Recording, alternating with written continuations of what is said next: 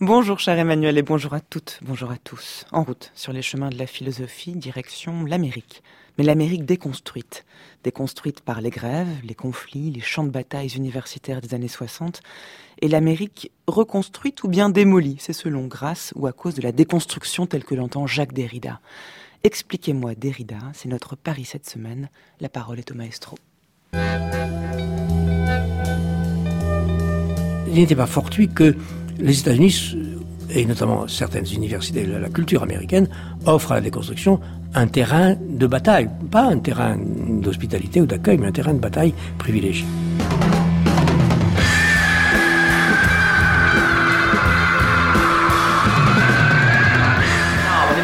busting you on your head. So you're kicking down your door, stopping you from living. You can't get a job, you can't go to school, you can't eat. That's what makes you a revolutionary. Les flics sont déjà dans le campus. Vous voulez qu'ils viennent s'asseoir dans les amphis Moi je dis que notre université doit être fermée, c'est tout. Il n'y a qu'une seule façon de parler avec les blancs. Il faut parler leur langue. Si leur langue est un revolver, il faut leur répondre avec un revolver. C'est très simple. Yeah, man, but what if you want to end sociology? Listen, man, a whole top cocktail is a mixture of gasoline and kerosene. White radical is a mixture of bullshit and jive. Right on. Right on. This is number one champion sound. Yeah, Estelle, we about to get down. Who the hottest in the world right now? Just touched down in London town. Bet they give me a pound. Tell them put the money in my hand right now. Set up a motor, we need more seats. We just sold out all the floor seats. Take me on a trip, I'd like to go someday. Take me to New York, I'd love to see LA.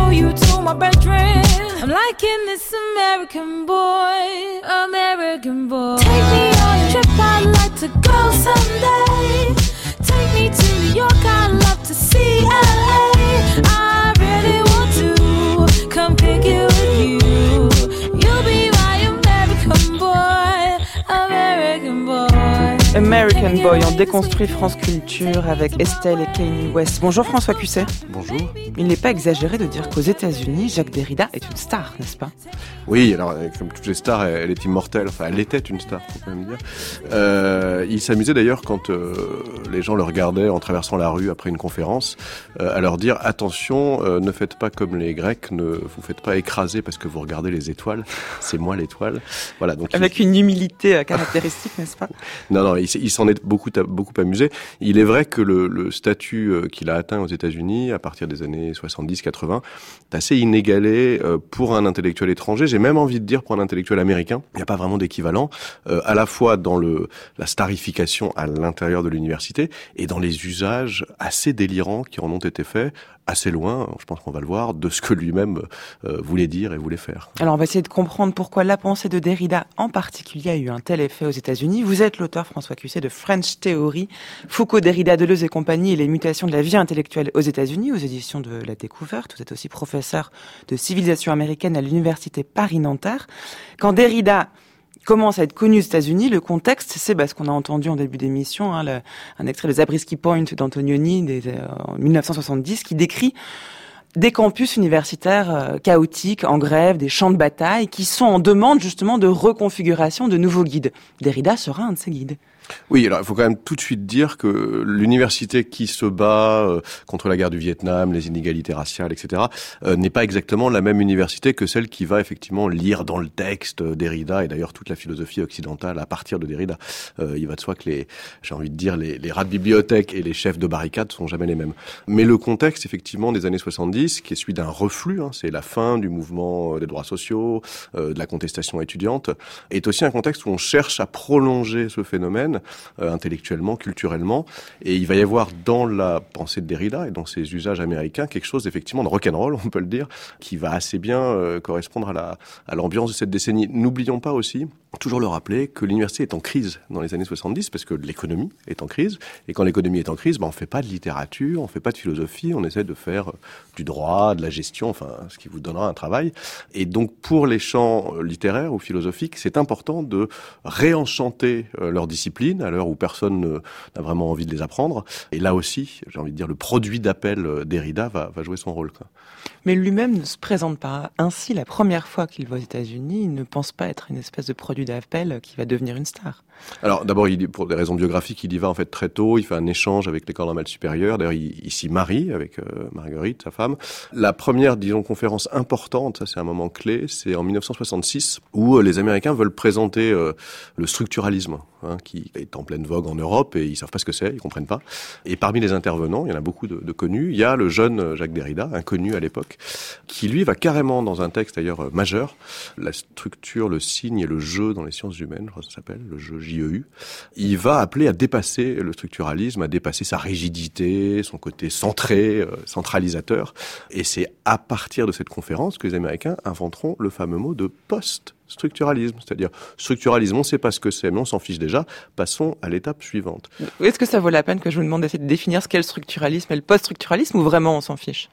Bah, c'est des étiquettes un petit peu réductrices, c'est-à-dire qu'on voit ce qu'est le structuralisme, puisque dans les années 60, il y a quand même une convergence dans différentes sciences humaines, linguistique, psychanalyse, anthropologie, d'un travail par la structure, par les relations, et non plus par le contenu hein, de, de valeur. Le post-structuralisme, on sait beaucoup moins ce que c'est. On sait juste que c'est un ensemble de propositions philosophiques euh, critiques, enfin très euh, très audacieuses, à partir et contre le structuralisme euh, et par euh, voilà faute d'étiquette pour les rassembler, euh, les Américains ont inventé ce poste. Vous savez que les mots en poste c'est plutôt de la paresse qu'autre chose puisque ça désigne pas ce que c'est, ça désigne ce que ça n'est pas. Donc, Hmm. Et ça se désigne, en tout cas ça crée un précédent, ça montre qu'il y a un après ce qu'il y avait eu avant. L'idée c'est de faire un événement à partir d'une pensée. Oui, parce que dépasser la structure, évidemment, ça- la, formule est un peu abstraite. Dépasser quelque chose est toujours aux États-Unis un événement. Et voir un jeune philosophe avec un discours un peu opaque trouver que le structuralisme, en gros, hein, on va être très très caricatural, manque de désir, manque de jeu, c'est-à-dire le jeu euh, dans la structure, hein, le jeu comme dans un, mécanisme, comme ça, la marge de manœuvre, c'est un discours qui plaît aux oreilles américaines dès 66. ouais. Y a-t-il un lien entre le post-structuralisme et cette première conférence que Derrida va faire aux États-Unis, enfin celle qui restera dans l'histoire du post-structuralisme, et la notion de déconstruction telle que l'entend Derrida À ce moment-là, non. On ne sait pas ce que c'est. Ces grands textes ne sont pas traduits. Le, mot de déconstruction apparaît dans l'œuvre de Derrida, dans son, grand livre de la grammatologie, 67, qui sera traduit euh, au milieu des années 70 en anglais par euh, Gayatri Spivak, grande intellectuelle euh, née en Inde, qui elle est à la fois féministe, euh, va donc être derridienne, tiers-mondiste, anticapitaliste. Voilà, c'est quelques années plus tard que ça va apparaître. Peut-être qu'il faut dire un mot de, non pas de ce que c'est, parce que ce serait bien prétentieux, mais disons de ce que Derrida voulait faire avec la déconstruction avant de dire ce que les Américains en ont fait. Alors avant d'en venir à la déconstruction, puisque vous l'avez cité Gayatri Spivak, et puisque Derrida ne cesse de dire que sa rencontre avec les États-Unis vient peut-être d'un malentendu, écoutons comment elle-même raconte sa première rencontre avec Derrida, c'était en 2010 dans l'émission à plus d'un titre. Donc moi, je suis tombé par hasard chez Derrida. Je ne connaissais pas Derrida. Je n'avais jamais entendu parler de lui.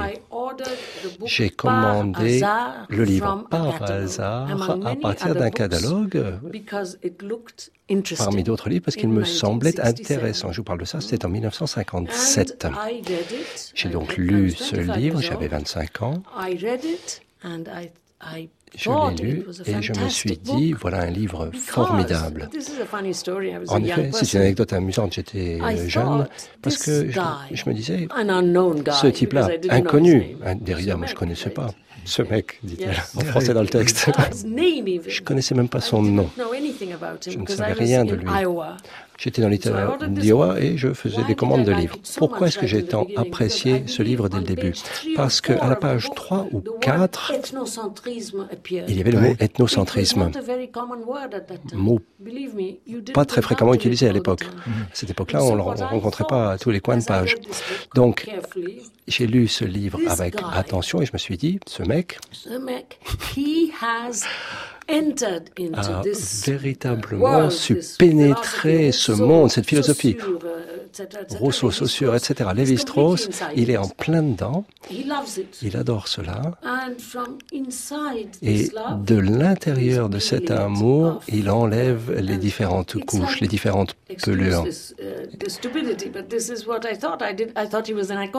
un inconnu. C'est donc Gayatri Spivak qu'on entend euh, sur France Culture, ici les chemins de la philosophie. Nous parlons de Derrida cette semaine et aujourd'hui du succès de la pensée de Derrida aux États-Unis. François Cusset, quand on entend comment Gayatri Spivak raconte sa rencontre avec Derrida, on voit que c'est pas forcément malentendu, mais c'est un hasard total qui fait qu'elle a été séduite par l'utilisation de certains termes et sa faculté de pénétrer au plus profond, au cœur même de certains textes. Ça, c'est ce qui définit le geste de Derrida. Il n'y a aucun malentendu pour le coup. Oui, oui. D'ailleurs, c'est sans doute une de ses lectrices les plus fidèles, euh, les plus loyales et les plus inventives euh, aussi. Mais c'est intéressant qu'elle dise, euh, page 3 du livre, il y a le mot ethnocentrisme. C'est vrai, dans les années 60, décentrer, voilà, l'occidentalocentrisme en anthropologie, c'était un geste assez nouveau, même le suggérer, comme Derrida le fait. Elle, en tant qu'indienne, que tiers-mondiste, ça joue évidemment un grand rôle. Finalement, c'est ce geste-là, on pourrait le généraliser, qui va tant plaire aux Américains, consistant à décentrer, à détotaliser, à, aussi à détruire tout ce qui est binaire, polaire, hein, euh, toutes les polarités, homme-femme, nuit-jour, blanc-noir, nord-sud, you name it. Euh, donc voilà, on, on sent bien qu'elle, euh, ça correspond à une attente, c'est-à-dire qu'elle est perdue au milieu de l'Iowa, dans cette Amérique quand même à la papa, hein, on est dans les années 60, et elle voit là une bouffée d'oxygène et un, un, aiguillon intellectuel. Voilà, après ça va être la même logique pour la réception de Derrida, avec peut-être moins de, de clairvoyance et de, et de, courage intellectuel que, que Spivak, qui est une grande dame vous dites décentrer, dépolariser, on en arrive forcément à déconstruire, peut-être. Ça veut dire qu'il y a ce que le geste que Derrida va proposer, y compris plus tard, avec la déconstruction, correspond exactement à, à ce qu'attendaient les intellectuels américains à ce moment-là? C'est non, ce qui est une part de hasard et de récupération. Ce qui est sûr, c'est que ce mot de déconstruction, qui chez euh, Derrida signifie un phénomène qui a lieu, qui a lieu dans le sens ou justement qui repousse l'accès au sens, hein, qui est en fait une sorte d'excès du langage, un excès du signifiant, un chaos interne de l'écriture et du langage qui fait que le sens est toujours ajourné, euh, qu'il n'y a pas de clarté, il n'y a pas de transparence et qu'il n'y a même pas de sujet de l'énonciation ou d'auteur du livre. Cette chose a Il lieu. reste plus grand chose alors? Oui, sauf que euh, du coup, il y a du jeu, comme dirait Derrida, et que dans ce voilà, et que dans ce jeu, il y a des phénomènes extrêmement féconds qui sont euh, l'opacité littéraire qui fait les plus beaux textes, qui sont le, aussi l'audace philosophique. Donc moi, ce qui m'intéresse, c'est que déconstruction chez Derrida, c'est un phénomène. On a envie de dire presque un phénomène naturel. Le mot est atroce, c'est pas évidemment pas de ça qu'il s'agit, mais c'est quelque chose qui a lieu dans le texte, dans l'écriture, qu'on le veuille ou non. Et ce qu'il faut bien comprendre, c'est que les Américains, eux, vont le reprendre à leur compte et faire de la déconstruction une méthode, ou une sorte d'anti-méthode.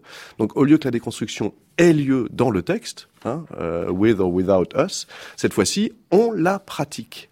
Et c'est là où il y a une, une contradiction avec la perspective de Derrida si Derrida déconstruit euh, l'auteur, l'intention, le sujet, vous pensez bien que du coup, personne ne peut déconstruire.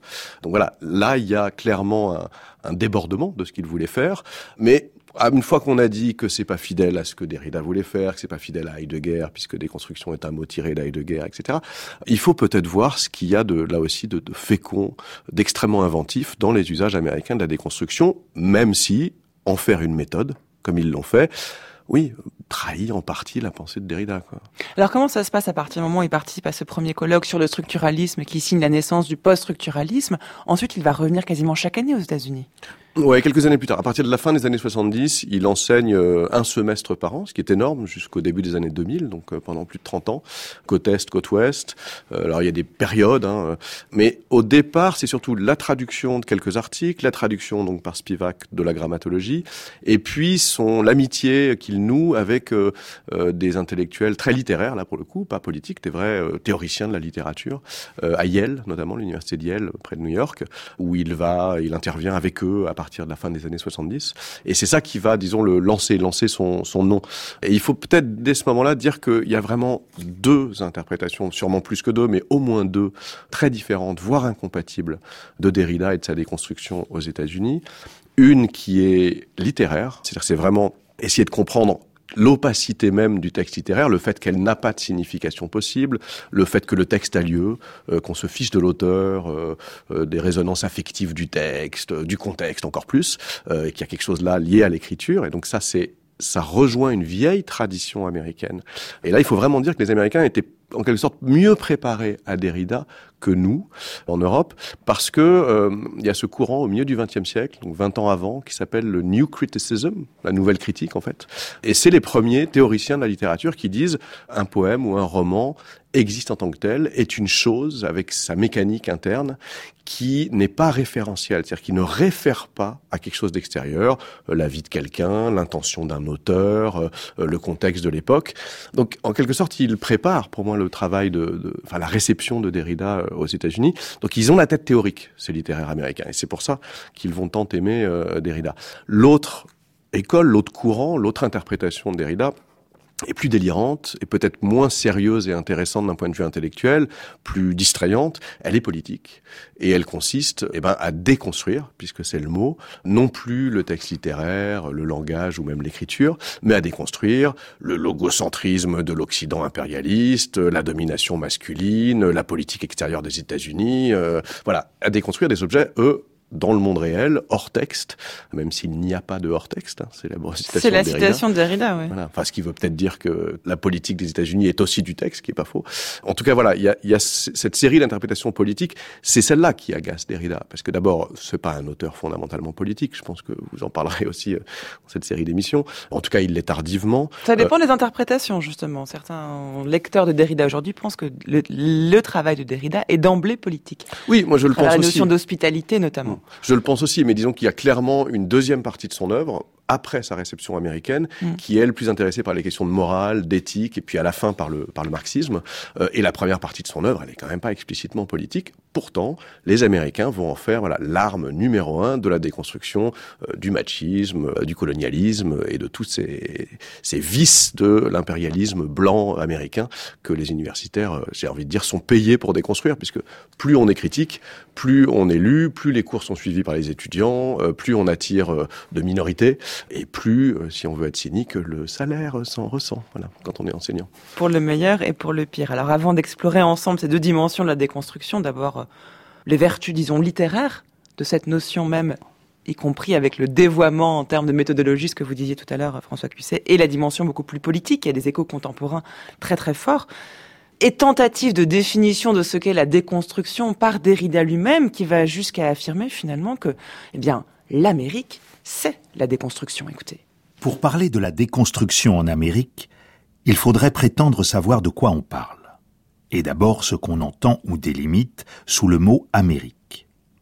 Or, qu'est-ce que l'Amérique dans ce contexte?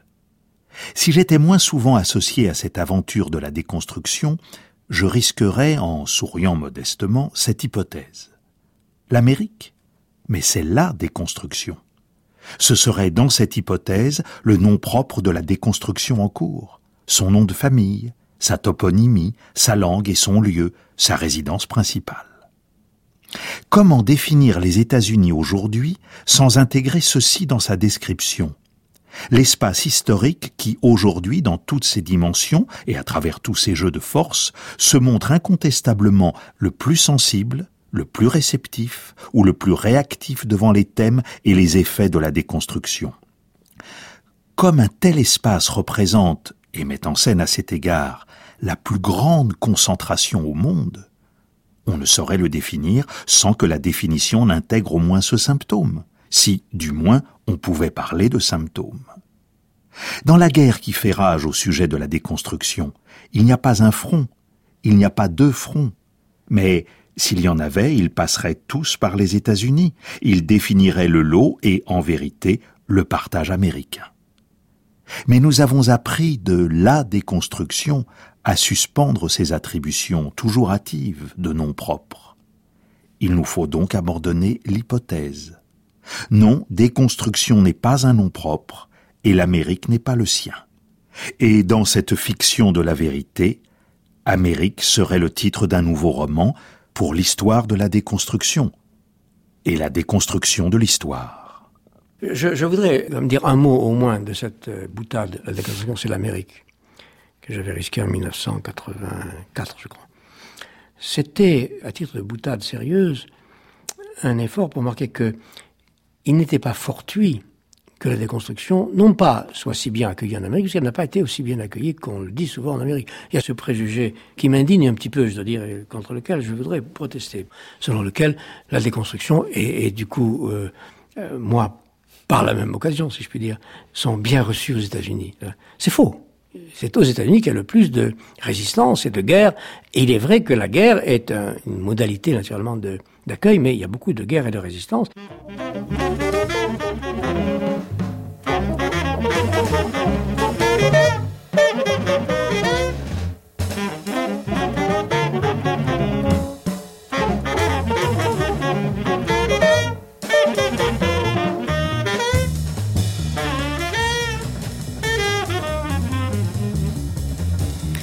Nous voilà bien avancés, François Cusset, en pensant savoir plus sur la déconstruction. Euh, Derrida commençait à dire que finalement la déconstruction, eh bien, c'est l'Amérique, ou plutôt l'Amérique, c'est la déconstruction, pour à la fin du texte dire non.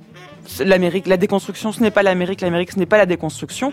Et quand il s'en explique des années plus tard au micro d'Alain Weinstein, hein, surpris par la nuit, c'était en 2001, il dit qu'en fait, vous savez, la déconstruction n'a pas été si bien accueillie aux États-Unis. C'était plutôt une espèce de champ de bataille. Il y a eu une vraie, une vraie guerre, un vrai front contre la déconstruction si bien qu'on n'en sait pas beaucoup plus sur ce que c'est que la déconstruction après avoir entendu ce texte et cette archive. C'est sûr. en tout cas, il y a une, quelque chose de sociologique qui est vrai, c'est que quand un mot et un courant euh, déclenchent la polémique et suscite une levée de bouclier, parce que c'est le cas, ça a été le cas là. A, fait vraiment enrager, on va, j'imagine en parler, les, les, philosophes analytiques, pragmatiques, enfin les Américains, disons, un peu plus rigides. Euh, donc c'est comme ça que ça marche. Si on veut que ça marche, il faut, il faut de la polémique, il faut des ennemis sérieux. Mais c'est intéressant parce qu'en entendant à la fois le texte d'Erida et sa réaction, on on voit sa double attitude, qui est pas, c'est pas du tout de la duplicité, mais il y a une double attitude dans son rapport à l'Amérique, c'est-à-dire qu'il y a une complaisance ou une politesse un peu diplomatique qui est, puisque vous aimez tant ça et vous aimez tant ces textes-là, voilà, je m'y prête volontiers. Et puis il y a le professeur qui revient derrière, 15 lignes plus loin, hein, ça va mmh. très très vite, qui dit non non, attendez, quand même, n'allons pas trop loin. Euh, la déconstruction, encore une fois, c'est ce qui arrive au texte, c'est ce qui arrive au sens, euh, c'est pas l'Amérique. Quoique, euh, ce serait intéressant de creuser ce qu'il suggère, parce que moi, en tant que voilà euh, américaniste, comme beaucoup d'autres, je trouve qu'effectivement, c'est un lieu qui se prête à la déconstruction. Pourquoi? Parce qu'il y a bien peu de pays, de sociétés qui soient à ce point fondés à la fois sur des textes, beaucoup plus que l'histoire de la nation française, par exemple. En l'occurrence, il y a au moins deux textes. C'est la Bible, puisque c'est une minorité religieuse qui exige de pouvoir lire euh, la Bible protestante d'une certaine manière et qui donc doit s'exiler dans les colonies américaines. Euh, et puis c'est la fameuse déclaration d'indépendance, hein, le texte de 1776, qui est une espèce de promesse jamais vraiment accomplie que vont reprendre tous les Américains, y compris les Martin Luther King, etc. Donc il y a du texte. Il y a du texte absolument, vraiment à, euh, à l'origine de la construction de cette nation. Et puis l'autre chose, c'est qu'il y a une praxis, une pragmatique. Hein. c'est un pays tourné vers l'avenir, la construction pour le coup. Hein, on mmh, construit plus, plus, qu'ailleurs. C'est peut-être ces deux choses-là qui font que c'est un, un, bon endroit pour la déconstruction. C'est qu'il y a à la fois des usages, de la praxis, c'est-à-dire quand on a quelque chose, on en fait quelque chose. Et il y a du texte au départ, du texte que donc il faut peut-être pas déconstruire, mais en tout cas euh, euh, démonter, interroger sous d'autres angles, si on veut pas euh, être esclave de ce texte jusqu'à la fin des temps. L'Amérique n'est pas seulement un pays de bigots et de croyants lisant et appliquant la Bible voilà, il y a aussi euh, une lecture critique, il y a aussi un anticléricalisme. Pareil pour la déclaration d'indépendance. Euh, Martin Luther King a très clairement dit que euh, c'était une promesse menteuse, mensongère, puisque elle n'avait pas été accomplie, que Dieu a peut-être créé les Noirs et les Blancs égaux, mais que l'Amérique les a pas fait égaux. Donc voilà, on peut déconstruire ce texte. Martin Luther King déconstruit la déclaration d'indépendance. Enfin, en espérant qu'effectivement elle accomplira ensuite sa promesse. Donc vous voyez, c'est vraiment un pays et du texte et des usages il faut ces deux choses-là pour qu'il y ait de la déconstruction. Donc euh, voilà, je ne sais pas si c'est l'intuition de Derrida dans, cette intervention, mais on pourrait dire de ce point de vue-là que l'Amérique se prête. C'est peut-être pas la déconstruction, mais elle mm. s'y prête. Oui. Mais ce qui est très étrange, c'est de voir comment la notion même de déconstruction a pu avoir un effet pratique direct. Vous parliez de praxis, c'est vraiment comment on applique même cette méthode de la déconstruction que fustigeait Derrida lui-même mm. euh, à la vie, euh, disons, politique, euh, éthique, intellectuelle et universitaire alors que le terme même de déconstruction, on en vient d'en faire l'expérience, est si difficile à définir. C'est comment quelque chose qui non seulement désigne ce qu'on ne peut pas désigner, désigne ce qui est un objet sans auteur, sans effet, qui doit exister de manière complètement indépendante et hétérogène et qui euh, ne s'accommode d'aucune définition, peut avoir une, un impact aussi direct, aussi pratique et provoquer des émois de telle ampleur bah, Il faut encore une fois en revenir à cette culture américaine qui est une culture pragmatique au sens noble hein, du terme, c'est-à-dire une pragmatique des usages. On s'intéresse à on va dire, l'avenir. On est tourné vers ce qui va avoir lieu, ce qu'on pourra faire, les effets, les usages. Et nous, Européens, surtout avec la philosophie, sommes à l'inverse tournés vers les causes, la régression vers les textes, vers les sources, d'où ça vient. Donc, ce qui nous intéresse avec la déconstruction, regardez notre réflexe, c'est qu'est-ce que ça veut dire Oui, alors qu'on s'en fiche. L'important, c'est l'effet. Ce qui eux les intéresse, c'est qu'est-ce qu'on va en faire y compris si on ne sait pas ce que ça veut dire. Et j'ai envie de dire, on, on, on en fera d'autant plus des choses intéressantes et étonnantes qu'on ne sait pas ce que ça veut dire, puisqu'on ne pourra pas figer le mot dans une définition stricte et, et inchangée. Quoi. Et il faut bien comprendre qu'aux États-Unis, le terme même de déconstruction est passé même dans le langage populaire. On parle, de, enfin, on l'apprend en lisant votre livre, hein, François Cusset, de decon pour la déconstruction. Ça devient presque un adjectif. Mm. Euh, on a le, le, le, film de Woody Allen, Deconstructing Harry, oui, oui, on a par Harry dans tous ses états. C'est devenu, c'est mm. passé dans la culture populaire. Oui, oui on a, on, voilà, c'est des beaux de journalistes, on a des, des, bandes dessinées, on a même dans les, les premières années de l'internet, moi ça m'a intéressé, dans les années 90, euh, il y a beaucoup de sites qui utilisent ce mot et qui sont plutôt des sites un peu euh, punkoïdes ou de musiciens alternatifs qui n'ont jamais lu Derrida. Donc le mot, effectivement, est popularisé bien au-delà de, du champ philosophique et même de l'université. Il y a même un super-héros, je crois que c'est un docteur... Euh, docteur Déconstructo. Voilà, c'est euh, comme une parodie de, de Marvel ça, c'est pour la dimension, disons, plus populaire. Vous parliez de la dimension littéraire. Il faut quand même préciser ici qu'aux États-Unis, euh, ce qu'on enseigne en France dans les départements de philosophie, à partir du moment où c'est un philosophe français, Derrida va être enseigné dans le département de littérature. D'où un certain rapport au texte qui est très important pour la notion même de déconstruction. Oui, alors il faut rappeler qu'aux États-Unis, la discipline philosophique, c'est pas du tout comme chez nous. C'est pas la philosophie continentale, c'est la philosophie qu'on dit analytique ou pragmatique. Là aussi, impossible à définir. Hein. Personne n'est euh, d'accord sur la définition. Non, mais disons qu'en tout cas, elle se présente elle-même comme la philosophie du langage ordinaire. Alors, sans aller plus loin, on peut dire que la philosophie continentale, elle, c'est la philosophie du langage extraordinaire, parce que c'est plus lyrique, c'est plus passionnel, c'est métaphysique, c'est la vie, la mort. Euh, donc on sent bien qu'il y a là des, des ethos, hein, des tonalités tellement différentes entre la surenchère dans un certain délire euh, théorique euh, et passionnel euh, en Europe et le sérieux euh, euh, volontairement terne hein, de, de, des philosophes américains, ils vont pas s'entendre, c'est clair. Et c'est aussi pour ça que Derrida, la déconstruction et même tous les auteurs français de cette époque vont rentrer aux États-Unis par le sas des études littéraires ouais. et au contraire en philosophie on va les renvoyer euh, chez eux parce qu'on veut pas en entendre parler. D'ailleurs ils vont dire les philosophes américains tout ça n'est que de la littérature, ce qui est un peu méprisant. Vous pensez à qui comme philosophe américain là? Euh, oh, Il y en a beaucoup, mais il y a évidemment euh, John Searle le, avec qui cette polémique va durer très longtemps entre Derrida et Searle. Elle naît au, pendant les années 70. En fait c'est la réaction de John Searle qui est un à... philosophe dit analytique voilà, américain contemporain. Enfin, qui travaille notamment sur euh, sur le euh, le linguiste et philosophe Austin, John Austin, euh, et sur sa théorie du performatif. Comment il y a des speech acts, c'est-à-dire qu'il y a certaines certains cas de parole ou d'écriture qui ont des effets dans le monde direct et qui sont relèvent plus du, du symbolique.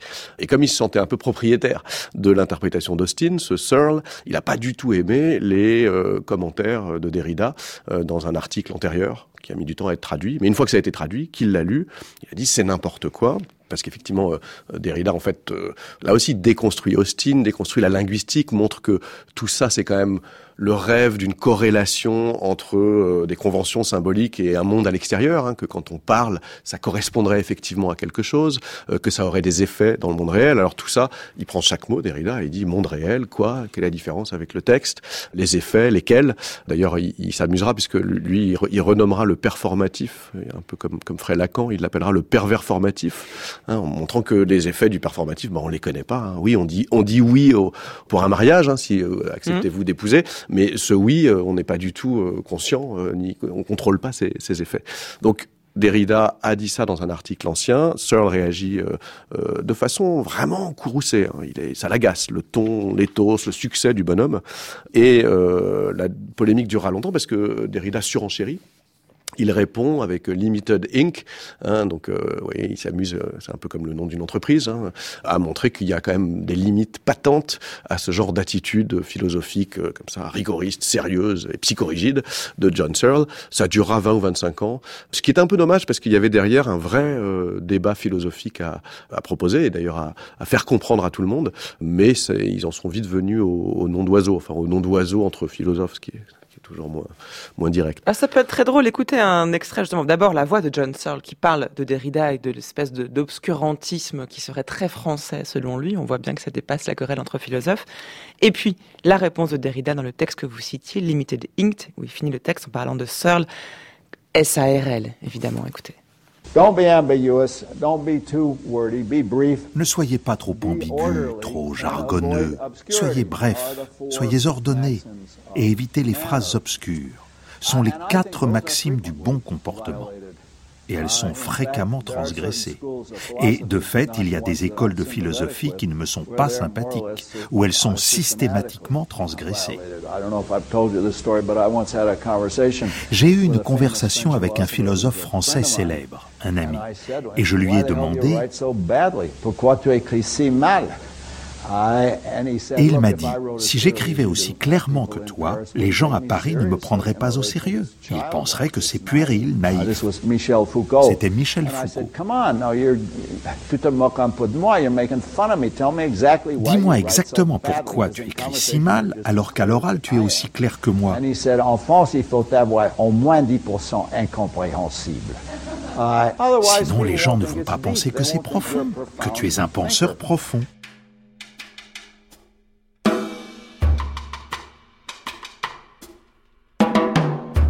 Ce que j'aime dans cette confrontation avec John Searle, c'est que je ne sais pas si elle a lieu, tout à fait lieu, si elle pourra ou aura pu avoir lieu, entre qui et qui, quoi et quoi. À l'évidence, John R. Searle et moi-même ne signons pas ici. Nous ne sommes que des prête-noms.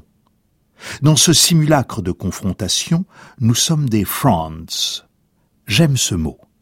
J'ai appris dans un film de Woody Allen sur des événements datant du macartisme qu'il signifiait prête-nom, masque, substitut pour un sujet clandestin.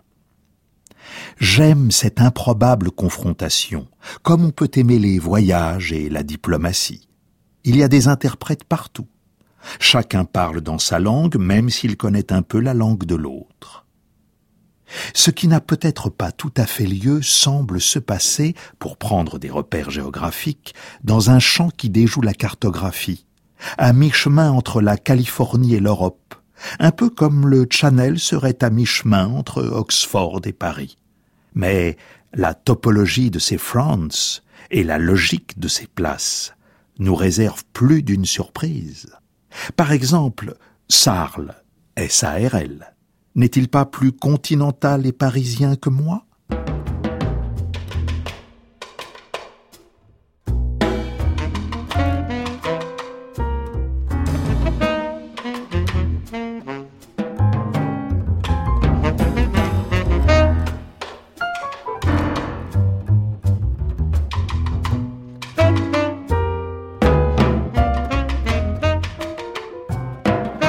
France Culture, les chemins de la philosophie, nous parlons de Derrida cette semaine. Expliquez-moi Derrida, c'est le défi que nous relevons quotidiennement. Aujourd'hui en compagnie de François Cusset, l'auteur de French Theory, Foucault, Derrida, Deleuze et compagnie, et les mutations de la vie intellectuelle aux États-Unis, un livre aux éditions de la découverte.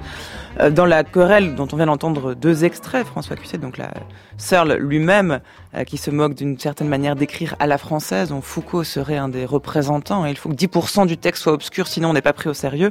Et la réponse que Derrida fait à ça, alors on l'avait dit, c'est réponse à la réponse de la réponse. Ce qui est assez amusant, c'est qu'en fait, Derrida le dit lui-même, ce sont des prête-noms. C'est-à-dire qu'en fait, Derrida s'amuse aussi dans cette querelle à jouer quelqu'un d'autre qui naît. Parfois, il devient plus américain que Searle lui-même, parfois plus français, mais c'est finalement c'est un, un pied de nez. Oui, c'est étonnant qu'ils disent ça effectivement parce que le, là aussi, si tout l'enjeu de la controverse, l'enjeu sérieux, c'est euh, dans les actes de parole de Austin comment l'intention se perd, mm.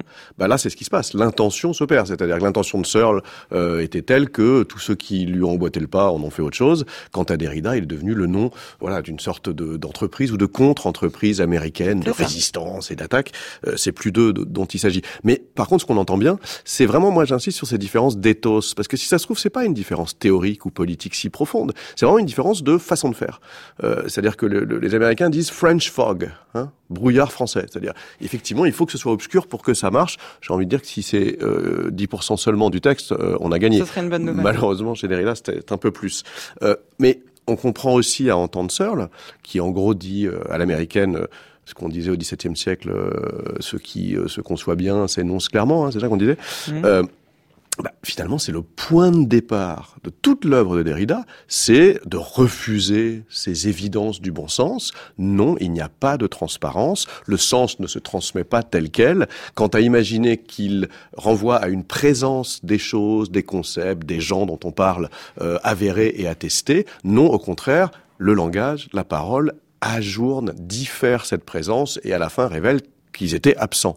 Bon, ce point de départ-là de Derrida, on voit bien que ça hérisse les cheveux et tous les poils du monsieur Searle. Euh, et ce qui est encore une fois dommage, c'est que moi je pense qu'ils se retrouvent dans, enfin, à certaines euh, dimensions de leur euh, lecture d'Austin convergent. Mais par contre, on en a fait voilà les prête-noms de deux camps, hein, le camp des sérieux, modestes et ternes, et le camp des lyriques obscurs et européens, hein, en gros, enfin, ou français, qui ne pouvaient que s'affronter voilà pendant des années. Quoi. Il est difficile de pas faire le lien aujourd'hui quand on lit et étudie Derrida aujourd'hui en 2000 2017, euh, à une époque où Donald Trump est le président des États-Unis, entre déconstruction et ce qu'on appelle la post-vérité ou même euh, la notion de fait alternatif dont on a beaucoup parlé parce qu'elle a été euh, invoquée par le gouvernement de Trump pour justifier des situations complètement incongrues. Est-ce que ce lien-là Tiens, est-ce que la notion même de déconstruction qui essaye de déconnecter une partie du texte de la réalité, de dire qu'en fait le texte c'est la réalité elle-même, est-ce qu'elle a quelque chose à dire? Est-ce qu'elle peut éclairer en retour ce qu'on appelle la post-vérité où finalement bah, tout est relatif? Ça, c'est une attaque beaucoup plus sérieuse et problématique contre Derrida et la déconstruction, menée aux États-Unis non plus par des philosophes pragmatiques comme Searle, mais menée par euh, ce qu'on appelle des libéraux, hein, c'est-à-dire le centre-gauche, voilà, la, euh, la, pensée dominante, mais plutôt la, bonne, enfin celle qui va du bon côté, et qui a toujours expliqué que le risque de relativisme tiré de la déconstruction et de mm. Derrida, ouvrait la porte à des phénomènes qui soient le fascisme, le nazisme ou, dans une moindre mesure, euh, Donald Trump euh, aujourd'hui. Et finalement, le, le, le, problème de Derrida, il est là. Alors peut-être qu'on peut ici dire un mot, parce que c'était ça le centre de l'attaque des, des, libéraux américains, peut-être du meilleur et du plus grand déridien américain, qui est Paul Deman, donc un théoricien littéraire de Yale. Quand il est mort, une enquête journalistique a fait le lien euh, entre ce monsieur et euh, un Paul Deman écrivant euh, des textes antisémites dans le journal euh, belge où il est né, il est né en Belgique, pendant la guerre, hein, appelant à la déportation des, des familles juives. Euh, C'était le même. Et donc tout à coup, stupéfaction. C'est les cahiers noirs de Paul Deman. Voilà, cet intellectuel de gauche, proche de Derrida, le juif Derrida, et c'est avéré, voilà, un ancien antisémite furieux et forcené. Qu'ont dit les libéraux qui ont découvert ça? Que la déconstruction menait à ça prenait le risque de ça. C'est ça que Derrida n'a pas supporté dans cette polémique. Il a dit mais non, vous pouvez pas euh, imaginer que la déconstruction mène à l'antisémitisme, ça n'a pas de sens. Bah, c'est le euh, problème de pas définir les termes qu'on emploie et de juger que les effets, c'est que du coup les effets nous échappent complètement. Oui, mais attention, euh, de la relativité au relativisme, il y a un pas, mais un grand pas qu'il faut pas franchir. Comment vous distinguez les C'est-à-dire que montrer que tout texte ou toute proposition conceptuelle est glissante, est multiple, se modifie par elle-même sans qu'on y puisse quelque chose, ne signifie pas qu'elle n'a aucun sens et qu'elle ne réfère à rien moralement ou politiquement ou philosophiquement. Derrida, vous pensez bien, a été très précautionneux dans ses premiers livres euh, en disant qu'on ne, c'était sa formule, on ne cesse de s'expliquer avec le sens, de s'expliquer avec la métaphysique, de s'expliquer avec les concepts. On va pas les renvoyer dans un néant où ils ne veulent plus rien dire. On va montrer comment est-ce qu'ils bougent, si vous voulez. En gros, ils se déplacent, ils se décentrent. Mais ils existent. Ils existent et le tournant de, l'œuvre de Derrida dans la deuxième partie de sa vie et de son œuvre, qui est un tournant éthique, moral, hein, à partir d'une certaine relecture de Lévinas, enfin de la philosophie morale de son époque, montre bien, ça c'est le grand terme, qu'il y a peut-être de la déconstruction, mais selon Derrida, il y a aussi de l'indéconstructible, qui, qui est, le grand terme justement de la, la, deuxième partie pour moi de son œuvre, euh, c'est la justice, c'est la morale, euh, c'est le, le rapport à autrui, qui relève d'un indéconstructible, et peut-être que ce mot lui est venu justement des errements américains de la déconstruction. C'est-à-dire, il s'est dit tout à coup, il faut arrêter cette pente relativiste et rappeler, en tapant sur la table, euh, d'ailleurs à cette époque-là, lui, il se battait contre l'apartheid, on était à la fin de l'apartheid euh, en Afrique du Sud, euh, et puis sur beaucoup d'autres terrains comme ça d'actualité, euh, il y a un moment, il faut se battre et se, voilà, se souvenir que euh, il y a des bons, des méchants, et il y a effectivement dans le jeu politique et social des forces à combattre et des forces à défendre. donc voilà déconstruction, mais indéconstructible. Et c'est sûr que les Américains s'intéressent moins à l'indéconstructible que à la déconstruction. Ah, même sur cette notion de l'indéconstructible, donc de la notion presque d'absolu ou d'inconditionnel euh, dans la pensée, euh, disons, éthique, vous faites une différence entre les Américains et les Français, c'est-à-dire que c'est presque sociologique ou culturel. Oui, parce que d'abord la philosophie morale aux États-Unis, elle est très différente de la nôtre. Euh, encore une fois, elle est liberal, c'est-à-dire que c'est cette pensée Au de sens américain. Voilà. En fait, anglais aussi. Hein, elle correspond à une grande tradition euh, anglaise. Euh, là où les débats de la philosophie morale, bon, sont, sont, sont distincts chez nous. Mais encore une fois, le, le, le, le Derrida moral ou moraliste critique de la philosophie éthique, le Derrida des dernières années, intéresse beaucoup moins les Américains parce qu'ils se prêtent moins à des polémiques et ils se prêtent beaucoup moins à des usages euh, délirants euh, de lutte contre euh, l'hétérocentrisme, le phallogocentrisme ou le colonialisme américain. La philosophie morale, ça, ça marche pas chez les déridiens américains. The universities are an absolute wreck. Aujourd'hui, l'université est un désastre complet. Depuis des décennies, tout étudiant avec une manière de penser un peu différente est exclu et n'a aucun moyen de survivre sans une révérence appuyée à ces figures surreprésentées que sont Lacan, Derrida, Foucault, etc.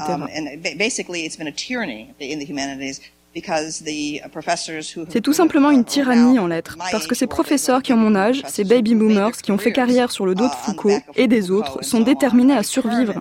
Et c'est une sorte de vampirisme qui continue d'avoir lieu.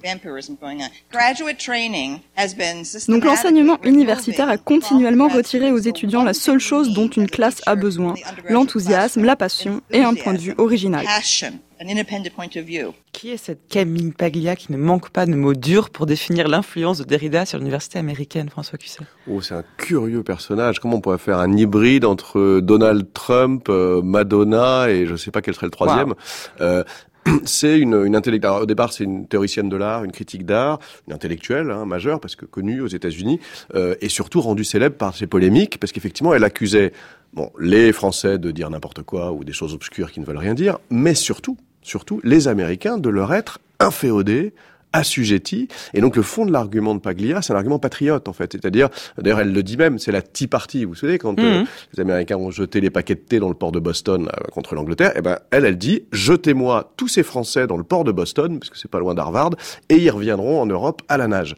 Donc elle, c'est vraiment une sorte de déclaration d'indépendance intellectuelle qu'elle tente de voilà d'imposer mais qui n'a pas de sens, qui n'a pas de sens parce que euh, l'Amérique est européenne dans son son histoire migratoire, parce que la plupart des courants ils sont ils sont européens. Le seul qui soit spécifiquement américain justement, c'est le pragmatisme, et que l'université américaine, là, c'est plus une question de contenu, c'est une question d'argent, euh, a les moyens d'attirer tous les intellectuels du monde entier et de devenir cette agora, euh, cette arène de débat fabuleuse. Donc, on va pas, vous imaginez, euh, tout à coup, euh, c'est plus le muslim ban hein, de, de, de, Donald Trump, mais ce serait l'intellectuel ban, c'est-à-dire on va renvoyer euh, tous les intellos étrangers euh, chez eux. Bon, ça lui a permis de devenir célèbre à Camille Paglia, euh, mais elle, elle dit, oui, si, elle a une autre phrase, moi j'avais cité dans mon bouquin, qui est amusante, elle dit, on n'a pas besoin de Jacques Derrida, on a déjà Jimi Hendrix ce qui est une façon comme un lapsus de dire euh, son statut de rockstar, euh, voilà, ou, ou, son espèce de, de, de nouveauté radicale, euh, instrumentale, si on veut dire.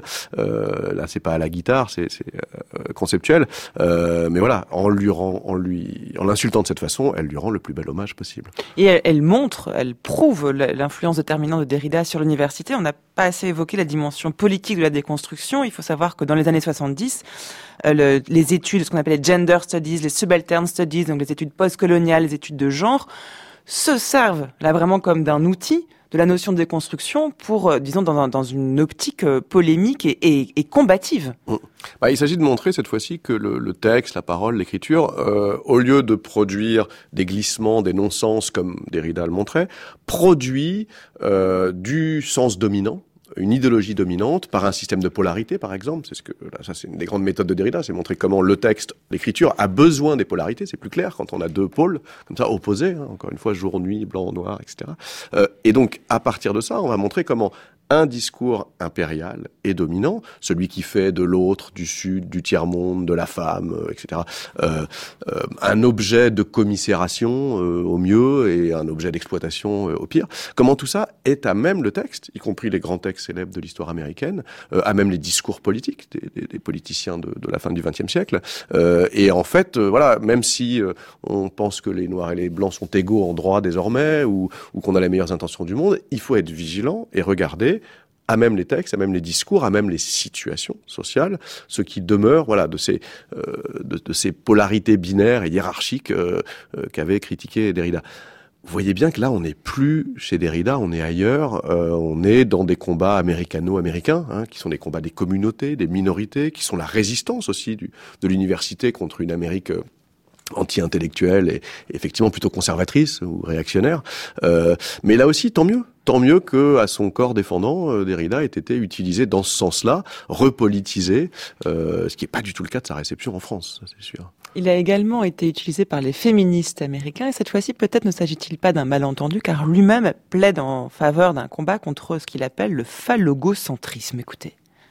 My mother, my mother couldn't be a philosopher. Ou, un philosophe ne pourrait pas être ma mère. Et ça, c'est très important. Ça veut dire beaucoup de choses. Ça veut dire que la figure du philosophe pour moi, et c'est pourquoi aussi je suis, je déconstruis la philosophie, la figure du philosophe est une figure masculine. Et c'est ça mon problème, parce que toute la déconstruction du phallogocentrisme, c'est la déconstruction de ce qu'on appelle la philosophie en tant qu'elle a été liée de, depuis toujours à une figure masculine et paternelle. Donc le philosophe est un père et, et pas une mère. Donc le philosophe qui serait ma mère serait un philosophe post-déconstructif, c'est-à-dire moi ou mon fils. Donc euh, euh, ma mère, comme philosophe, devrait être ma petite fille, par exemple, en tout cas une héritière, une femme philosophe qui aurait réaffirmé la déconstruction et qui par conséquent pourrait être une femme qui pense, voilà, une femme qui pense pas philosophe, mais pensant. Je, distingue toujours la pensée et la philosophie. Une mère pensante, c'est au fond ce que j'essaie de. C'est à la fois ce que j'aime et ce que j'essaie de. Ce à quoi j'essaie de donner naissance ou de, de faire naître ou de, de, de, projeter. Il faut savoir que ce que dit Derrida sur la femme et le féminin a été euh, reçu, euh, validé et célébré par des philosophes femmes féministes, notamment comme Judith Butler, hein, qui, qui voit chez Derrida une utilisation du terme de femme très propice au combat féministe parce qu'elle dit que comme il ne, le terme de femme ne renvoie à aucun signifié ordinaire, eh bien, il lui donne une chance d'être ouverte sur des horizons nouveaux et d'en arriver même à signifier selon des modalités qu'aucun d'entre nous ne peut prédire. Butler est une grande admiratrice hein, de, de Derrida, et y compris sur ce terrain-là, ce qui est plus surprenant. Oui, parce que Derrida n'est pas exactement une, non plus une, une militante féministe très, très active, mais c'est sûr que euh, on peut picorer, c'est ce qu'ont fait les Américains et les féministes dans son œuvre. Tout il y a, y a, comme ça, au, plutôt au détour, hein, plutôt au passage qu'au centre, euh, tout un ensemble de propositions. Si on en cite juste une, il y a, je crois, dans un texte sur Nietzsche, il dit c'est étonnant comme euh, le langage masculin, c'est toujours le verbe prendre et le langage attribué à la femme. Mais est-ce que c'est le langage féminin? C'est plutôt le verbe donner ou alors le verbe garder, c'est-à-dire se garder, se protéger. Bon. Donc ce genre de propositions, qui sont des propositions comme ça, lexicales, théoriques, euh, ça va être du pain béni effectivement pour les pour les féministes, mais pour les féministes radicales, c'est-à-dire celles qui disent euh, ce qu'on veut déconstruire, c'est la différence sexuelle. On veut pas euh, comment dire contre-proposer une domination de la femme ou, mmh. ou, une égalité ou une parité. Ce qu'on veut, c'est euh, se débarrasser pour de bon de la différence sexuelle. Et donc voir effectivement un philosophe femme ou, comme dans un autre texte de, de Derrida, voir Nietzsche enceinte. Hein, c'est ce qu'il y a un texte comme ça de, de Derrida là-dessus. Donc ça, ça déconstruit la différence sexuelle. C'est pas, vous voyez bien, une comment dire, c'est pas le MLF, c'est pas un combat féministe classique. C'est euh, un refus de cette différence-là euh, parce qu'elle polluerait, qu'elle euh, abîmerait l'histoire de la pensée et de la culture, où effectivement il y a beaucoup plus d'hommes que de femmes parce que le pouvoir leur appartient. Oui, vous dites c'est pas une militante féministe engagement. Enfin, quand même, même ce qu'il a dit, ce qu'on a entendu là, hein, c'était en, en 2003 dans le documentaire par Kirby Dick et Amy Tsering, Kaufman, est quand même assez engagé. C'est-à-dire, c'est vraiment aller contre une certaine idée de la philosophie qui pense que seul l'homme peut penser. Oui, non, mais c'est même, euh, enfin, c'est même majeur. Et, et, et il, dit dans d'autres textes plus autobiographiques que voilà, il y a aussi la femme en lui qui pense. Euh, c'est ça. voilà. Qui et, et là, beaucoup d'hommes philosophes qui reconnaissent cette part de femme en eux. Oui, et qui et qui fait penser. Donc effectivement, là euh, aussi, il y a quelque chose à pour, il y a vraiment un matériau théorique important pour les féministes, puisque au lieu de faire de la femme une naissance qui penserait autrement, et là on revient dans les clichés terribles sur le, la sensibilité versus la raison, il s'agit de voir que c'est un principe, donc une sorte de modalité qui est en chacun et qui est et que lui est allé étudier chez les philosophes donc masculins, parce que dans les cours de philo il y a que des hommes, euh, mais on peut entendre penser des femmes si on lit euh, l'histoire de la philosophie masculine, oui. Quelle bonne nouvelle. Une dernière question, euh, François Cusset. Est-ce que vous pensez que la part d'obscurité inhérente au texte de Derrida, vous disiez s'il y avait que 10%, ce serait une bonne nouvelle. Et c'est vrai que souvent les textes de Derrida sont difficiles à lire et tombent des mains. Est-ce que vous pensez que c'est un effet de, de sa pensée ou est-ce un effet de style justement? Comment vous l'expliquez? Bah là, ça, les deux options, c'est pour ou contre. Hein. Effet de style si on n'aime pas Derrida, effet de sa Alors on va déconstruire, donc ni pour ni contre, bien au contraire. Mais comme voilà, il y a quand même, c'est un trait de sa pensée qu'on ne peut pas évacuer parce que c'est quand même essentiel quand on commence à travailler sur Derrida, qu'on veut le lire, et qui paraît paradoxal avec, son propos, même tout ce qu'on vient d'en dire, où c'est assez clair quand même, on peut comprendre ce qu'il dit.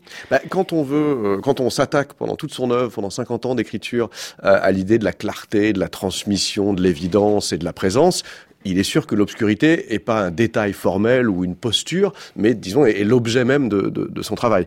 Euh, après qu'il y a un peu de cabotinage là-dedans, notamment aux États-Unis, euh, c'est évident. Et je dirais que stratégiquement, il a eu raison de le faire, parce que finalement, pour que des textes restent étudiés pendant des décennies, parce que c'est ça qui compte maintenant, c'est plus les polémiques, il est mort, c'est fini. En revanche, qu'il continue à être euh, étudié, lu, euh, mis en polémique, euh, c'est l'obscurité de ces textes qui le permet. Parce que si ces textes étaient clairs, on en aurait fait le tour, on serait passé à autre chose. Donc d'un point de vue stratégique, on peut dire qu'il y a encore beaucoup de travail aux États-Unis, mais aussi chez nous, avec les textes de Derrida, y compris les plus obscurs. Vous pensez qu'on si on lit encore Platon aujourd'hui, c'est parce qu'il était obscur?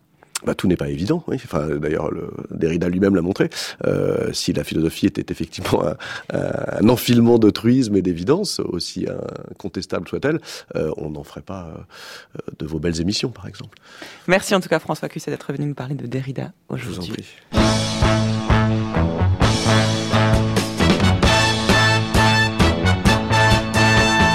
Les amis, je dois m'en aller. Je n'ai plus qu'à jeter mes clés, car elle m'attend depuis que je suis né. L'Amérique, j'abandonne sur mon chemin tant de choses que j'aimais bien. Cela commence par un peu de chagrin. L'Amérique, mais l'Amérique, l'Amérique, je veux la et je l'aurai. L'Amérique, l'Amérique, si c'est un rêve, je le saurai. Tous les sifflets de train, toutes les sirènes de bateau m'ont chanté sans faux la chanson de l'Eldorado, de l'Amérique.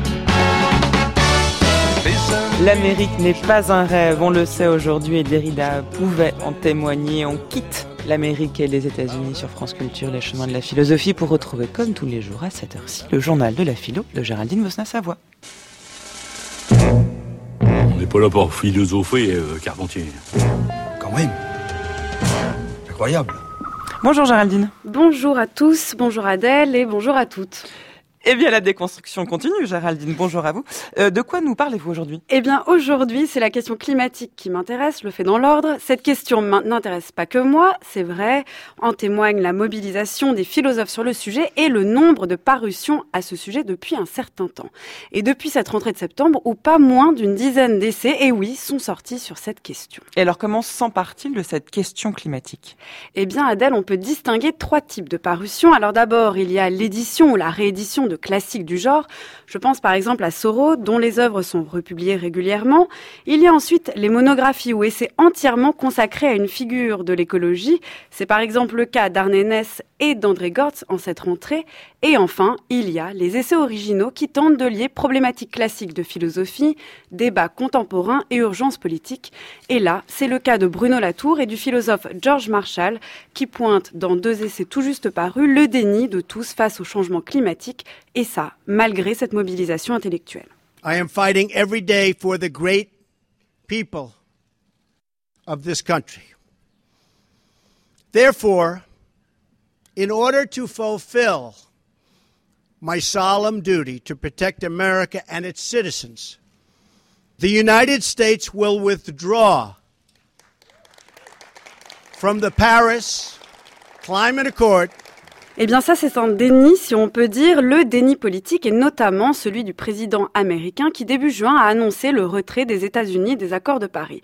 Et c'est bien l'enjeu de ces deux essais, celui de Bruno Latour et celui de George Marshall. Ce dernier, George Marshall, philosophe américain, engagé dans les mouvements écologistes, propose dans le syndrome de l'autruche, sous-titre Pourquoi notre cerveau veut ignorer le changement climatique, de trouver les explications de ce syndrome. Pourquoi y a-t-il une telle ignorance du réchauffement climatique alors même que nous en avons connaissance et que nous pouvons même l'observer Est-ce un problème de temps? Les conséquences nous paraissent encore lointaines. Est-ce un problème de communication ou pire, un problème cognitif, un problème de cerveau?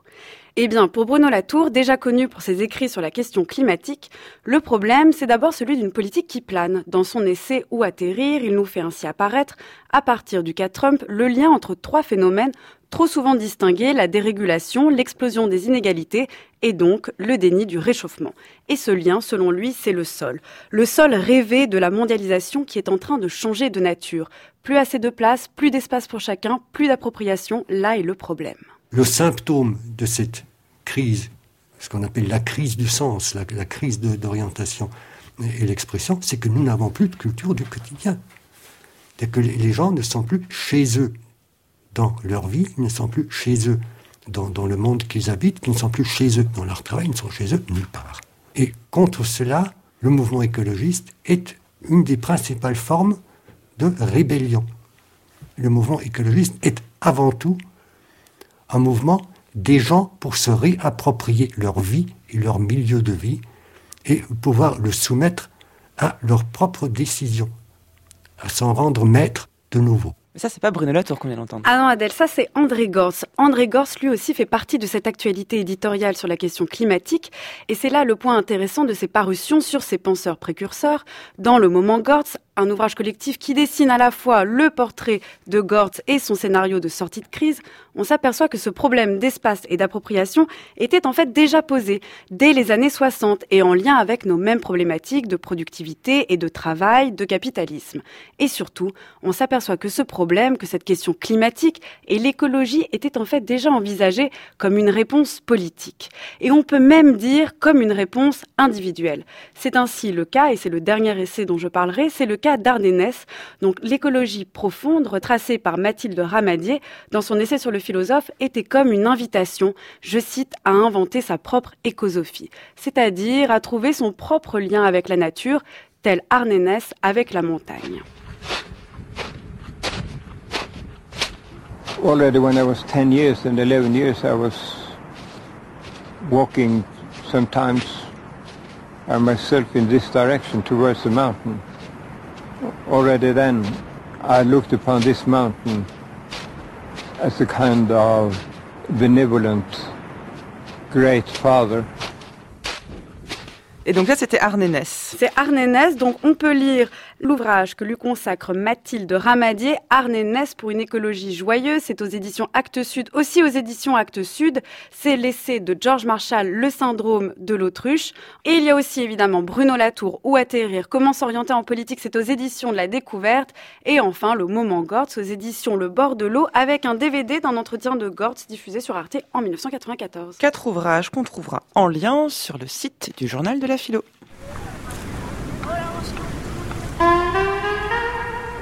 Merci à vous, Géraldine Mosna-Savoie. Merci à Maud Markiewicz qui a préparé cette émission, ainsi que Marianne Chassor, Claire Perriman-Holt, David Pargamin, Nicolas Berger qui réalise cette semaine, Yvan Moran qui est à la lecture des textes, Élise Le et Emmanuel Morse-Duncan qui est à la prise de son aujourd'hui.